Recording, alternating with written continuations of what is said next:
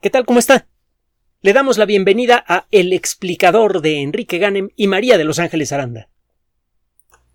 El desarrollo de técnicas prácticas que nos permitan cambiar la ecuación de la energía mundial sigue adelante y con resultados muy interesantes. Le, le, tenemos dos noticias y una reflexión relacionadas con esto. La noticia, la primera. Un trabajo realizado por investigadores de la Universidad de Chicago, publicado, de hecho ha sido publicado en tres partes en la revista de la Sociedad Química Americana, el Journal of the American Chemical Society, una revista de gran prestigio, de lo mejorcito que hay en el mundo de la, de la química. Estos tres trabajos, publicados en el mismo número, están relacionados. Los uh, dos problemas más importantes con las formas alternativas de producción de energía eléctrica más populares, eh, la energía eólica, la fotovoltaica, etc., es que esa energía no se puede almacenar. Es uno de los problemas más serios, no es el único, pero es uno de los problemas más serios de, la de las formas de energía verde. Están en desarrollo varios tipos diferentes de baterías que son capaces de almacenar una gran cantidad de energía. Ese es uno de los primeros problemas que hay con, eh, con el asunto de la energía verde, cómo almacenar grandes cantidades de energía. Otro problema muy importante es cómo conseguir que la batería entregue mucha energía en poco tiempo. Ahorita vamos a meternos con los tres problemas que le voy a mencionar. Y el tercer problema es conseguir que esta batería esté hecha de materiales fáciles de conseguir, ambientalmente amigables y que sean de larga duración. Las tres cosas. Ya existen baterías que tienen la capacidad de almacenar una gran cantidad de energía. Solo que estas baterías son muy grandes, son del tamaño de un, contenedor. El contenedor son estas cajas metálicas grandes que en las que mete usted toda la carga de los barcos modernos. Hacer baterías más pequeñas que puedan guardar mucha energía ha resultado ser especialmente difícil. Esto es fundamental para el desarrollo de automóviles eléctricos. También por ese lado vamos por buen camino. Ya existen algunos automóviles eléctricos en el mercado, que ya los comienzan a anunciar, cuando menos en Estados Unidos y en Europa, que tienen una autonomía de entre 700 y 1000 kilómetros con una carga completa. Esa es la autonomía máxima, todo depende del tipo de manejo, las circunstancias, etc. El problema es que el costo de esos automóviles es escandaloso. Si está usted eh, dispuesto, dispuesta a invertir alrededor de un millón de pesos o más en un automóvil eléctrico, bueno, pues ya puede usted conseguir un automóvil así. La realidad es que para el 99% de la sociedad humana que, que usa automóvil, un automóvil así no es una solución, es un problema. Si usted y yo quisiéramos comprar un automóvil así, nos meteríamos en problema, no saldríamos de ellos. Bueno, existen baterías entonces capaces de almacenar mucha energía. Es más difícil encontrar una batería que pueda descargar mucha energía en poco tiempo, es lo que necesita una batería de un automóvil, por ejemplo. O, una batería que sirva para alimentar a un hogar. El hacer fotoceldas que capturen mucha energía es eh, ya en principio factible. Ahorita vamos a entrar en el asunto de las fotoceldas. Pero el, caso es que eso solamente eh, se, se, hace durante el día y solo cuando hay sol. Para que una casa pueda, eh, para que un hogar pueda hacerse independiente de, de la red eléctrica o mayormente independiente, para que deje de representar una carga ambiental, una casa necesitaría de fotoceldas y, otros medios de producción de energía que sean realmente efectivos y de bajo costo y de una batería barata capaz de almacenar mucha energía y de entregarla rápidamente. En la mayoría de los casos, si a una batería recargable le, le, trata usted de extraer mucha energía rápidamente, lo que consigue es una explosión o un incendio. El problema, entonces, de, las baterías actuales es que la mayoría de ellas no puede almacenar mucha energía o no puede entregarla eh, con rapidez en grandes cantidades. Y el tercer problema es conseguir baterías con materiales fáciles de hallar que sean ambientalmente amigables eh, de larga duración. Es decir, baterías eh, para las cuales no nos cueste trabajo encontrar la materia prima, que esta materia prima sea fácil de conseguir con un mínimo impacto ambiental, que estas baterías soporten muchos ciclos de carga, qué sé yo, que duran unos 20 años, dando servicio diariamente, y que al final estas baterías sean fáciles de reciclar. No tenemos esa tecnología. Hay tecnología que se acerca a eso, por ejemplo la tecnología del litio. El problema es que el litio es un metal ligero que no existe en grandes cantidades en la corteza terrestre, no es fácil de hallar suficientemente concentrado como para que valga la pena minarlo, es relativamente fácil de reciclar, solo que las baterías de litio generalmente no tienen una vida media muy larga. Muchas baterías de litio para automóviles eléctricos tienen en la práctica una vida de 6-7 años. Lo mismo pasa con las baterías de litio recargables para hogares. Bueno, esta nota está bien sabrosa. Este grupo de investigación de la Universidad de Chicago ha desarrollado un material, y ya lo patentó, que permite almacenar y, producir, extraer energía en grandes cantidades de una batería. Puede usted construir una batería compacta a la que le puede meter muchísima energía y luego se la puede sacar rápidamente si es necesario, por ejemplo, cuando un automóvil está acelerando, sin miedo a que la batería explote. Esta batería está hecha de materiales baratos, fáciles de conseguir, de larga duración y fáciles de reciclar. El material que en esencia desarrollaron estos investigadores es un compuesto con una estructura molecular algo compleja, pero que está hecho de dos elementos especialmente baratos y abundantes, hierro y azufre. Estas baterías podrían, por lo tanto, ser fáciles de fabricar. Casi cualquier país podría hacerse autosuficiente en materia de producción de baterías. Y eh, estas baterías serían muy fáciles de reciclar. Hay motivos para creer que las baterías construidas con base en esta tecnología podrían ser de larga duración. ¿Qué tan larga no se sabe? Hasta no fabricar un prototipo de estas baterías y empezar a someterla a pruebas es que no lo vamos a saber. Pero realmente hay motivos para creer que estas baterías de hierro y azufre podrían ser realmente muy, eh, muy duraderas.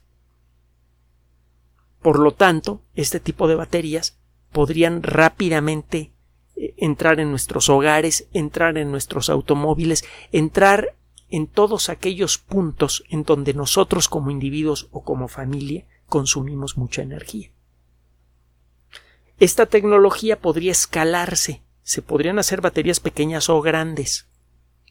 Podría eh, contemplar, por ejemplo, el caso de un eh, gran complejo de apartamentos un edificio grandotote o un grupo de edificios que tienen un montón de fotoceldas en el techo que capturan una gran cantidad de energía en un banco grande de baterías y a cada departamento le toca un cierto porcentaje de esa energía.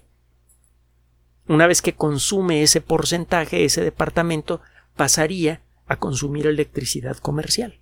Esto reduciría en mucho la demanda de energía eléctrica de un complejo así. Y en una, en una casa, o como le llaman en, otros países de habla hispana, en un chalet, usted pone en el techo fotoceldas, pone una batería de este tipo que probablemente ocuparía un volumen similar al de una lavadora pequeña, una lavavajillas pequeña o una lavadora de ropa pequeña, y con eso podría almacenar energía suficiente para hacer funcionar su hogar por varios días. Claro está, si todos los días brilla el sol, estaría usted recargando esas baterías todos los días y eh, a menos que esté usted en un eh, en malas circunstancias, por ejemplo, que esté consumiendo mucha más energía de la debida porque tiene electrodomésticos viejos que no puede cambiar o porque eh, ha tenido usted una temporada larga con muy poca luz solar, en esas circunstancias ya comenzaría usted a consumir energía comercial. Pero durante la mayor parte del tiempo un hogar así sería completamente independiente en materia de consumo eléctrico. Y si las fotoceldas son lo suficientemente eficientes, podría sobrar energía para cargar las baterías de un automóvil eléctrico. Y si tiene usted ahora automóviles eléctricos con los nuevos tipos de baterías, baratos, que con una sola carga le da para más de mil kilómetros, estaría usted cargando de energía eléctrica a su, automóvil en un hogar típico quizá una vez cada mes o cada dos meses, a menos que salga a carretera. Esto de pronto haría que muchísimos hogares en todo el mundo dejaran de convertirse en consumidores netos de energía comercial y esto reduciría desde luego el impacto ambiental de la producción de energía de manera muy importante. Es por eso que esta tecnología es especialmente llamativa. No es la única que promete una cosa como estas. Esta tecnología es especialmente llamativa eh, por la documentación que la acompaña. Los tres artículos de investigación realmente exploran muy a fondo todo el proceso de fabricación y funcionamiento de estas baterías, eh, sino también por las credenciales de los equipos que las presentan. La Universidad de Chicago tiene una vieja tradición en cuestión de producción de energía. Fue en la Universidad de Chicago en donde se activó el primer reactor nuclear de la historia, por cierto. Bueno, esa es la mitad de la historia. Vienen las baterías de altísima capacidad, de bajo costo, fáciles de fabricar, fáciles de reciclar y de larga duración. Por otro lado vienen las fotoceldas de alta eficiencia. Las fotoceldas actuales comerciales tienen una eficiencia pues, entre el 10 y el 15%, algunas tienen una efectividad un poco mayor. Es decir, que de cada 100 unidades de energía, entre 10 y 20 unidades se convierten en electricidad, lo demás se desperdicia. Necesitaría usted muchísimas fotoceldas para producir una gran cantidad de electricidad, y estas fotoceldas son muy caras. Ahorita le sale más caro el caldo que las albóndigas en México. En España no. O en, bueno, en Europa, ya ve el relajo que se traen con la electricidad. A eso vamos a regresar en un momento más. Bueno, un grupo de investigación en, le digo de dónde viene primero la, la nota. La nota viene de la revista Nature y el trabajo viene de Corea, de la Universidad de Ulsan o Ulsan, no sé cuál es la pronunciación correcta, quizá usted sí la conoce. Bien, estos investigadores vienen trabajando con fotoceldas hechas de perovskita. No le voy a explicar más detalles de la perovskita, es un mineral fácil de conseguir, fácil de sintetizar, fácil de reciclar, hemos platicado de él en otras ocasiones. Han conseguido desarrollar un prototipo de una fotocelda de perovskita con una eficiencia del 25.8%, con una técnica de fabricación que permitiría fabricar estas fotoceldas a muy bajo costo. El costo podría ser de menos de la mitad del costo de las fotoceldas actuales, probablemente entre la tercera y la cuarta parte. Sería una disminución espectacular en el costo de las fotoceldas lo que se conseguiría si, se llega a desarrollar la tecnología de las perovskitas. Ya le hemos dicho que las perovskitas son químicamente inestables, al cabo de pocos eh, de, pocas horas o días empiezan a perder sus cualidades y es por eso que no hay fotoceldas de perovskita en este momento, pero hay varios experimentos realizados en centros de investigación importantes en otras en varias partes del mundo en donde se ha conseguido estabilizar a las perovskitas. Si, si este proceso de estabilización puede extenderse de manera que las, las fotoceldas de perovskita duren una o dos décadas antes de necesitar cambio, entonces sí que van a cambiar de manera profunda la ecuación de la energía en todo el mundo. Una fotocelda de perovskita con una eficiencia de 25.8% podría producir aproximadamente el doble de la electricidad que produce una fotocelda típica. Así que con dos metros cuadrados de fotoceldas usted estaría produciendo más o menos la misma cantidad de electricidad que con cuatro metros cuadrados de fotoceldas caras como las que hay en la actualidad, que por cierto son más baratas que las que había hace 10 años, pero siguen siendo caras. Eso significa que muchos hogares podrían hacer la inversión de comprar fotoceldas suficientes para producir la energía que necesitan y esa energía podrían empezar a almacenarla en baterías de hierro y azufre. Si estas dos tecnologías o alguna otra pareja tecnológica equivalente que le digo que hay varias, se llega a desarrollar en el corto plazo y se llega a convertir en una realidad práctica a nivel industrial, podríamos contar con mecanismos para capturar elementos para capturar energía solar en grandes cantidades a muy bajo costo con fotoceldas duraderas y fácilmente reciclables y la almacenaríamos en baterías baratas, fáciles de fabricar, fáciles de reciclar y de larga duración. Entonces sí que se viene un cambio importante en la ecuación de la energía en el mundo. Usted dirá, bueno, entonces todos los países deberían apostar por estas tecnologías. Sí, y no. Uno de los aspectos que rara vez se toman en cuenta cuando se habla de estos asuntos es la economía. Una cosa es que usted en su hogar se eh, decida un año no irse de vacaciones, o a lo mejor son dos, y ese dinero lo utiliza para independizar su hogar en materia de energía. Digo, si se desarrollan estas tecnologías, el sacrificio no sería tan grande. Pero bueno. Una cosa es que haga usted esto y otra cosa es que un país cambie toda su infraestructura de producción de energía. La, economía se parece mucho a la ecología. En el mundo de la ecología, si usted destruye una especie que parece poco importante, se puede iniciar una reacción en cadena de fichas de dominó que puede acabarle afectando al ecosistema de una manera completamente inesperada. Y lo mismo pasa en la economía. La pérdida de los trabajos de las personas que se dedican a la extracción de petróleo, de carbón, etcétera, etcétera, la pérdida de los trabajos de la gente que participa en esas economías, podría producir una reacción en cadena que fácilmente puede destruir a la sociedad que está tratando de modernizarse. No sería la primera vez que un cambio económico demasiado rápido destruye la estructura de una sociedad con consecuencias verdaderamente dramáticas. Hambrunas, guerras, lo que usted quiera. La, la, economía hay que tratarla con el mismo respeto que a la ecología. Si en este momento tratáramos eh, en todo el mundo de hacer un esfuerzo por privilegiar rápidamente a las energías verdes, acabaríamos con situaciones esperpénticas como las que tienen en Europa.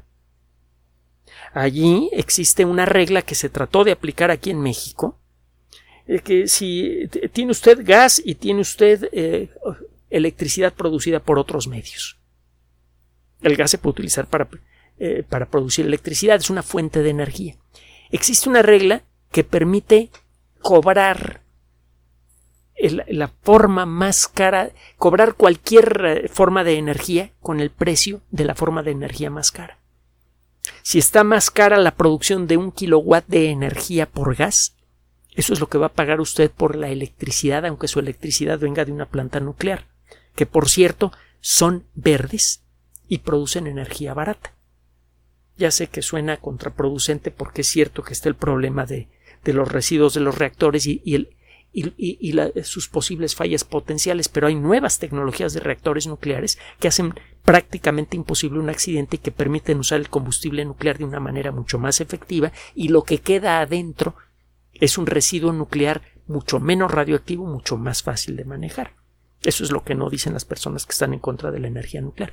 Pero bueno, el caso es que si caemos en la tentación de cambiar demasiado rápido, podemos toparnos con un verdadero monstruo podemos descompensar la economía con consecuencias sociales brutales. Aquí en México seguimos pagando las consecuencias de muchos años de una economía echada a perder. Y por eso tenemos problemas graves con crimen organizado, problemas de corrupción, problemas de lo que usted quiera. Y una economía frágil que está empezando más o menos a agarrar la onda. podríamos perder todo eso si caemos en la trampa emocional de la, de, la destrucción ambiental. Mire, todos los problemas que podemos enfrentar como individuos o como colectividad son solubles en principio. Pero la primera condición es que necesitamos tener la cabeza fría, necesitamos pensar con objetividad. Si se fija usted, todo lo que se está diciendo, incluso a nivel de Naciones Unidas, en relación al calentamiento global, apela a las emociones, no al intelecto. No lo invitan a usted a pensar objetivamente. Están tratando de arrastrarlo a, todo mundo a este remolino emocional de la extinción del, mundo a la extinción de los ecosistemas, etcétera, etcétera. Acabo de ver un, video que encontró Ángeles eh, de un dinosaurio que entra a la Organización de las Naciones Unidas a echarse un rollo sobre el calentamiento global. No sé si ya lo encontró por ahí, de las energías fósiles y todo esto. Si no, búsquelo, seguramente lo va a encontrar. Si caemos en esa tentación de apurarnos a establecer fuentes de energía verde, y no me refiero nada más a México, sino en todo el mundo, nos podemos topar con una situación mucho peor que la que tienen en Europa, en donde están pagando cuatro, cinco, seis veces más por kilowatt que aquí en México. El costo de la energía es tan alto que hay gente que está pagando eh, por, por el consumo familiar de electricidad 60, 70 mil pesos al mes. ¿Usted podría pagarlos? ¿Cuánta gente en nuestro país podría pagar eso por la energía que consume su familia? Y mire que en Europa mucha gente tiene eh, luces LED, electrodomésticos de bajo consumo, tienen sus casas por ley bien aisladas del ambiente para minimizar eh, el uso de aire acondicionado de calefacción, y aún así están pagando eso. ¿Qué le haría a la economía de un país como el nuestro si cayéramos en la trampa? Es muy claro que necesitamos resolver rápido el problema ambiental que tenemos porque realmente estamos destruyendo al ecosistema del que depende nuestra existencia. Pero ciertamente no es con esas medidas que lo vamos a conseguir. Lo vamos a conseguir mirando con la cabeza, con, con ojos inteligentes y con cabeza fría al problema completo. Tenemos un grave problema de sobrepoblación que se incrementa a razón de más de 330 mil personas por día. Cada persona va a requerir una cantidad muy importante. Cada persona tiene derecho y la sociedad humana tiene la obligación de otorgarle una gran cantidad de recursos para poder vestirse, para poder comer, para poder educarse, para poder entretenerse, para poder protegerse del ambiente. Mientras esa situación siga creciendo, el impacto ambiental de la sociedad humana seguirá creciendo también.